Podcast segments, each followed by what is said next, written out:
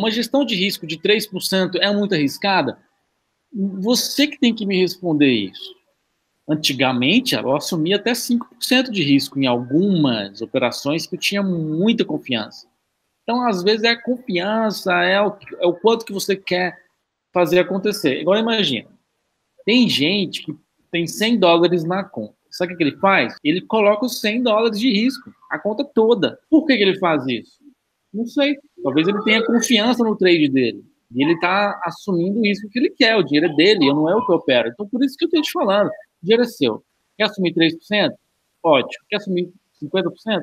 Tudo bem. Agora, qual que é aconselhável? É aquilo que você acha que pode ser bom para você. De acordo com o seu consentimento aí. Depende muito de você, tá?